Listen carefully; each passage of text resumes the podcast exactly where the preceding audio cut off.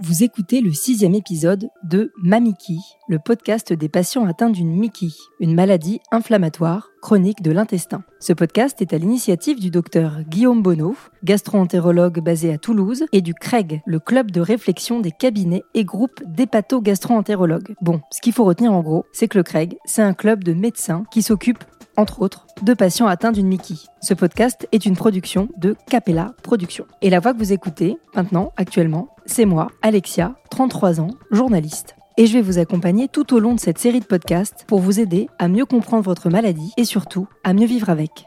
C'est parti Puisque nous sommes là pour parler de comment mieux vivre quand on a la maladie de Crohn ou la rectocolite hémorragique, je reçois dans ce nouvel épisode une thérapeute pas comme les autres.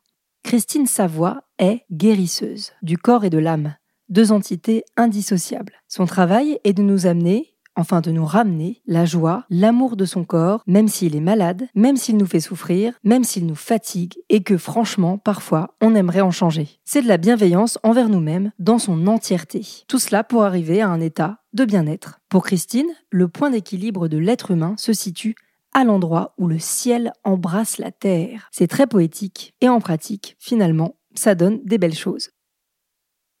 Ne nous prenez pas pour des fous, ce podcast est très sérieux. Christine Savoie collabore avec différents thérapeutes, des médecins, et son travail rentre dans ce qu'on appelle la médecine intégrative que nous avons abordé avec le docteur Bono dans un précédent épisode. Bonjour Christine. Bonjour Alexia. Un grand merci de nous rejoindre sur ce podcast Mamiki. Merci à vous. Christine, vous êtes guérisseuse, magnétiseuse et médium. D'où ça vient? C'est un don?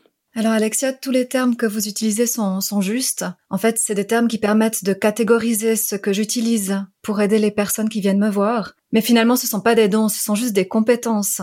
Vous avez des compétences de journaliste que je n'ai pas. Les médecins ont des compétences que je n'ai pas. La différence, c'est que mes compétences ne sont pas vraiment reconnues parce qu'elles sont de l'ordre de l'être, je dirais, et elles sont pas reconnues de manière institutionnelle. Donc je dirais que mon don, c'est peut-être juste à la base une hypersensibilité que, que j'avais et puis mon envie qui était innée de prendre soin de la vie, mais dans son entièreté.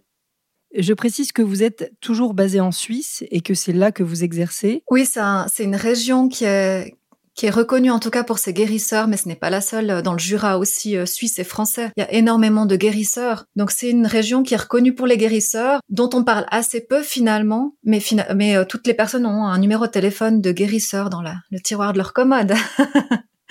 Vous avez suivi différentes formations. Concrètement, vous êtes formé à quoi? Est-ce qu'il y a un diplôme d'État pour être guérisseur? Non, alors moi j'ai suivi effectivement quelques formations parce que je me suis intéressée au corps humain. Donc j'ai une formation de masseuse. Euh, je me suis formée aussi en médecine académique de base pour pouvoir justement parler avec des médecins en comprenant quand même quelque chose. j'ai fait une formation avec une médium valaisanne, mais c'est pas une formation qui est une école. Si vous voulez, il y a des écoles, il existe des écoles en Angleterre, en Suisse, en France. Mais pour moi, ce que je fais, c'est une compétence de l'être. Donc Ma formation, c'est tous les jours avec mes clients, mais c'est aussi mon expérience de vie, c'est comment moi je pratique la méditation. En fait, dans la médecine holistique, on accompagne avec tout ce que l'on est. Et c'est peut-être ça le point délicat à expliquer. Mais en même temps, c'est ce qui fait que j'ai un métier qui est merveilleux. Vous considérez comme thérapeute, j'imagine, au sens grec, c'est-à-dire de celui qui prend soin de quelqu'un, le, le, serviteur. Mais comment votre travail est-il perçu par les médecins? Y a-t-il des réticences, voire un rejet? Alors je dirais que les gens qui me rejettent ne me contactent pas, pour l'instant en tout cas. Non, moi j'ai plutôt le sentiment qu'il y, y a une ouverture qui se fait, en tout cas dans les jeunes médecins. Au CHUV à Lausanne, par exemple, ils ont les numéros des, des guérisseurs euh, qui sont à disposition des patients. Donc c'est quelque chose qui est quand même là. Après, euh, moi je sens plutôt une ouverture. Des gens qui veulent collaborer aussi dans la pédopsychiatrie, par exemple. On reçoit des téléphones, des envies en fait de comprendre un peu plus ce que l'on fait. Et puis entre nous, il y a énormément de collaboration. Parce que dans la médecine holistique, il n'y a pas que moi. Hein. Il y a l'acupuncture, il y a la naturopathie. Enfin, il y a vraiment, c'est un domaine très très vaste. Quel protocole proposez-vous à un malade d'une Mickey? À quel moment doit-on venir et combien de séances faut-il envisager? Alors dans mon approche, il ne peut pas y avoir de protocole parce que chaque être humain est unique. Donc c'est avec la personne en fait que je vais chercher le meilleur chemin euh, à lui proposer. Mon accompagnement seul serait complètement insuffisant. D'accord? Moi, je collabore avec des naturopathes pour l'aspect vraiment de l'alimentation ou de la micronutrition, avec des psychologues, des hypnothérapeutes. C'est hyper important parce que l'être humain est fait d'une quantité, d'une complexité euh, incroyable et, à la fois merveilleuse. Et pour moi, pour retrouver l'équilibre, pour retrouver la santé, on est obligé de travailler sur toutes ces couches en même temps. Donc, il n'y a pas de protocole. C'est vraiment un chemin et surtout, c'est la personne qui est responsable du chemin qu'elle choisit. Ça m'arrive de voir une personne une fois et de lui amener déjà euh, quelque chose de, de, différent au niveau de, de, comment elle se regarde, comment elle se perçoit, lui amener peut-être des techniques de méditation et je la revois plus parce qu'elle elle ira voir d'autres thérapeutes. Et puis il y a des personnes qu'effectivement j'accompagne un peu plus longtemps. Mais c'est la personne qui, qui choisit son chemin. Elle est responsable de son équilibre à ce moment-là. Nous, on est juste des accompagnateurs. Et alors, du coup, quel bénéfice un malade d'une Mickey peut espérer euh, avoir suite à cet accompagnement plus ou moins long euh, avec vous? Qu'est-ce qui peut se passer euh, pour que justement il aille mieux et qu'il retrouve la joie, l'amour de, de, son corps, etc. Je dirais le point principal pour moi, c'est que une personne ne se définit pas par sa maladie. Et quand des gens viennent chez moi, souvent ils ont déjà un long parcours malheureusement parce qu'ils arrivent chez moi souvent un peu désespérés ce qui est un petit peu dommage. J'aimerais beaucoup les accompagner des fois avant. Donc ils ont une vision en fait d'eux-mêmes qui s'est complètement restreinte. Ils ne sont plus que leur maladie ou leurs symptômes. Et moi, la première chose, c'est de leur permettre de se voir de nouveau dans leur entièreté. Personne n'est sa maladie. Une maladie clairement peut être très handicapante, mais on n'est pas une maladie, on n'est pas un symptôme, on n'est pas un organe. Donc la première chose pour moi, c'est que la personne retrouve un regard doux sur elle-même, un regard d'amour avec elle-même, un regard d'amour aussi sur ce qu'elle est en train de vivre, et puis de lui redonner le sens. Vous savez, on peut dire à une personne qu'il faut manger sainement, mais elle va peut-être pas le faire parce qu'elle ne voit pas le sens. Quand on n'est pas malade, c'est facile, on se dit oui, mais pourquoi cette personne va aller manger euh, du McDo alors qu'elle a par exemple la maladie de Crohn? Mais parce que cette personne des fois ne voit plus le sens. Pour moi, c'est vraiment voilà redonner le sens.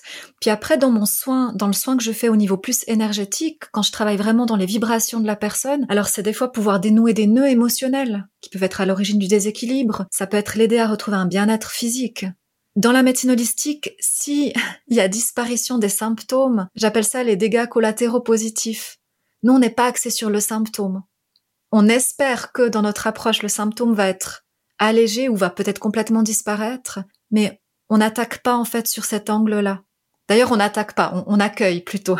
Euh, dans votre travail, il y a quand même toute une partie très mystique euh, qu'on peut lire sur votre site internet. Euh, vous, vous dites que vous pouvez parler avec l'ange, les guides de la personne qui vient vous voir, transmettre des messages aux personnes défuntes. Comment vos patients perçoivent-ils cela? Est-ce qu'ils y croient? Est-ce qu'il faut vraiment, à votre avis, venir en se disant, bah, de toute manière, il y a vraiment des choses qu'on peut pas expliquer dans la vie, donc je vous fais confiance à Christine et, et basta. Est-ce que c'est, est-ce que c'est pas aussi perturbant pour des gens qui souffrent d'être potentiellement en contact avec des personnes défuntes à travers votre travail? Enfin, comment vous, comment ça, ça se passe? Mais en fait, le travail avec le monde spirituel, c'est un travail qui se fait avec une douceur immense. Donc, euh, une même une personne décédée, elle va jamais venir dans un soin comme ça. Moi, je vais jamais forcer euh, une personne à, à être en contact avec les personnes qu'elle a aimées, mais jamais. Il y a des personnes qui viennent chez moi euh, avec lesquels on ne parle pas du tout du monde spirituel. On va parler vraiment de leur corps, du sens de leur existence, de comment elles se sentent en elles. Je vais parfois les aider à sentir l'énergie qui circule en elles, ça oui. Mais le travail avec le monde spirituel, c'est un, un travail d'un immense respect. Moi, je n'impose mais rien du tout. Et si vous allez chez un thérapeute qui vous impose quelque chose, mais juste partez. Parce que c'est vraiment pas le sens de, de l'approche holistique. C'est vraiment une approche qui respecte l'être humain exactement là où il est. Après, je conçois que ces mots, ils puissent faire peur et pour moi, c'est ok. Moi, je suis pas dans une démarche de prouver quoi que ce soit. Alors après, c'est vrai que je vis dans un monde où, les personnes avec qui je collabore sont ouvertes. Donc, on a l'habitude, en fait, de parler de nos guides, de comment on a proposé un cheminement à une personne parce qu'on a senti que le guide avait dit telle ou telle chose. Mais après, c'est pas quelque chose dont on est obligé de parler quand une personne vient nous voir. Pour moi, c'est pas du tout l'objectif. L'objectif, c'est la personne qui vient nous voir. Et si après elle, elle voit sur mon site qu'il y a ça, et qu'elle vient quand même, c'est des fois elle qui, à la fin d'une séance, va me poser une question là-dessus. On aura peut-être passé une séance, on n'aura pas du tout abordé ce sujet-là, mais vraiment plutôt elle, comment elle se sent avec elle-même. voyez donc, mais je comprends, je comprends que ça puisse faire peur. Et pour moi, c'est complètement ok. Il y y a aucun souci avec ça, vraiment. J'aurais voulu savoir si vous pouviez peut-être euh, nous décrire un petit peu comment ça se passe une séance, on va dire classique, euh, juste pour comprendre, puisque vous parliez de formation, euh, on va dire sur l'anatomie du corps et les massages. Donc ça veut dire que quand on vient vous voir, on va dire en gros, hein, même s'il y a sans doute un entretien, des questions, voilà. L'idée c'est de travailler avec l'imposition des mains, c'est ça? Oui, oui, oui. Alors moi j'ai deux manières quelque part d'aborder mes séances, si les personnes viennent et qu'elles veulent directement travailler avec le monde spirituel, alors souvent, euh, la séance est déjà englobée dans le monde spirituel. Donc moi, je vais rien demander à la personne, je me connecte au monde spirituel et c'est le monde spirituel qui va déjà amener quelque chose pour la personne qui est là. Et puis après, on va peut-être travailler sur le corps, sur l'énergie, suivant ce qui nous est proposé. Puis parfois, il y a des personnes qui viennent, donc qui sont pas du tout ouvertes à tout ça, et qui vont commencer par venir se faire masser. Et dans le massage, moi, je vais déjà travailler sur ces différentes couches. Et c'est souvent après euh, peut-être une séance de massage que la personne va vouloir ouvrir un petit peu plus. Il n'y a pas de séance classique si vous voulez, parce que c'est impossible d'avoir une séance classique puisque chaque être qui vient a une problématique tellement unique. Mais voilà, ces deux approches, c'est vrai que je peux les, je peux les expliquer de cette manière-là. Mhm. Un grand merci Christine euh, d'avoir bien voulu participer à ce podcast. Merci à vous. De vous avoir ouvert sur euh, la médecine holistique et votre travail de guérisseuse. Je rappelle que si on veut vous contacter prendre rendez-vous ou découvrir ce que vous faites, vous avez un site internet www.christinesavoie.com. Christine comme le prénom Christine et Savoie S-A-V-O-Y.com. Alors, pas besoin de vivre en Suisse car certaines séances peuvent se faire par téléphone, notamment par FaceTime. C'est bien ça, Christine? Oui, alors, il y a une seule séance que je propose par FaceTime. Après, pour les personnes qui sont justement dans votre région, il faut vraiment pas qu'ils hésitent à chercher parce que autour, autour de chez eux, il y a forcément des personnes qui travaillent de manière holistique. Donc c'est pas obligé d'être moi. D'accord? Parce que les séances où on doit vraiment travailler dans le corps, là, il faut que la personne soit là. Après, effectivement, il y a des séances que je peux proposer par FaceTime. Ça, c'est vraiment à la personne de sentir si elle se sent de faire ça ou pas. Mais vraiment, dans votre région, il y a aussi certainement des personnes qui sont magnifiques et qui travaillent avec cette même approche que celle euh, dont je vous parle actuellement. Oui, moi, je suis basée en Ile-de-France, mais bon, nos auditeurs sont, sont largement partout en France. Est-ce que je peux juste là préciser quelque chose, peut-être? Par rapport à la recherche justement d'un thérapeute, il faut vraiment que la personne euh, s'écoute. La médecine holistique, c'est quelque chose qui doit rendre la personne libre et plus en amour d'elle-même. Si vous sentez qu'un thérapeute ne vous amène pas dans cet endroit-là, vraiment n'y allez pas. Ça, c'est le seul conseil que je peux vous donner parce que comme on a un travail qui n'est pas institutionnalisé, il faut juste vraiment beaucoup s'écouter. La médecine holistique rend libre et vraiment met plus d'amour. Si vous sentez que c'est quelqu'un qui enferme, n'y allez pas. Un thérapeute ne doit jamais faire arrêter les médicaments aussi d'un d'une personne, si jamais. Si arrêt de médicaments, par exemple, c'est en collaboration avec un médecin. Ça, c'est aussi important. D'accord Ça, c'est juste peut-être deux, deux, petites balises que je vous donne puisque je suis pas dans la région là, mais vraiment, soyez attentifs à ça.